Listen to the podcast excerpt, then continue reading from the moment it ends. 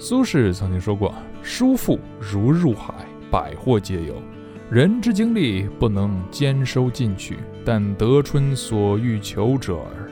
故愿学者每次作一意求之。”人生啊，往往会因为阅读而更精彩。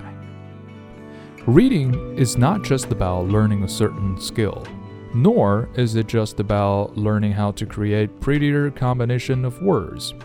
Reading is a form of communication which is in a higher rank than mere conversation. Many successful people have shared the same kind of wisdom that if you want to become a kind of person, you should try your best to spend time with this kind of people. If you want to become someone with good manner, you should try to make friends with people who have good manner. If you want to become someone learned, you should try to stay in touch with learned people. If you want to become someone successful, you surely should communicate with those who are actually successful. But unfortunately, outstanding people are usually far away from us. If you yourself are not outstanding enough, it's almost impossible for you to reach them.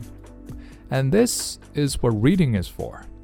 A book is the embodiment of a great mind.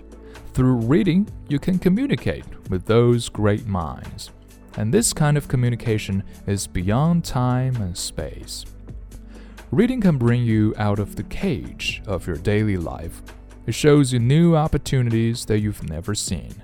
For a lot of people, this may be the only method to change their lives. No matter how busy you are, don't forget to spare some time to do it. If you don't find yourself time to read, you'll eventually find yourself without any time to live the life that you wanna live。我每天呢都在说，我想过这样的生活，我想过那样的生活。但大家有没有想过，这些我们所憧憬的生活，真的是我们想要的吗？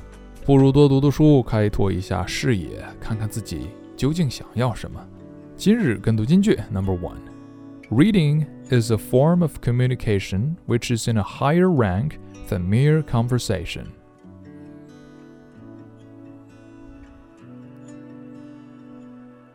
Number two, no matter how busy you are, don't forget to spare some time to do it.